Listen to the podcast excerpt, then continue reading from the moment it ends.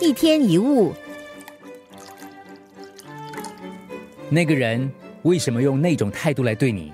你想不通，为什么他会有那种表情呢？为什么他会说那些话呢？为什么他会这样对我呢？一连串的问题搞得你很心烦。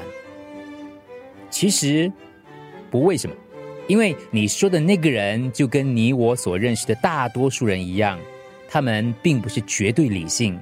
他们可能充满了偏见、自私、嫉妒、情绪化，甚至他们可能是喜欢吹毛求疵、钻牛角尖，对不对？所以，当你对某个人的言行感到不了解或是不开心的时候，你应该问的是：你认同他吗？你认同他的态度，认同他的行为吗？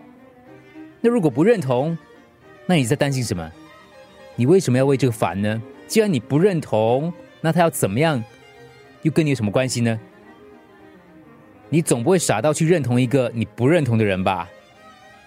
所以记得，如果有人给你坏脸色，那是他的问题；如果他生你的气，那是他的问题；如果他对你恶言相向，那还是他的问题。因为他要怎么说、怎么做，那是他的修养。我们能怎么办呢？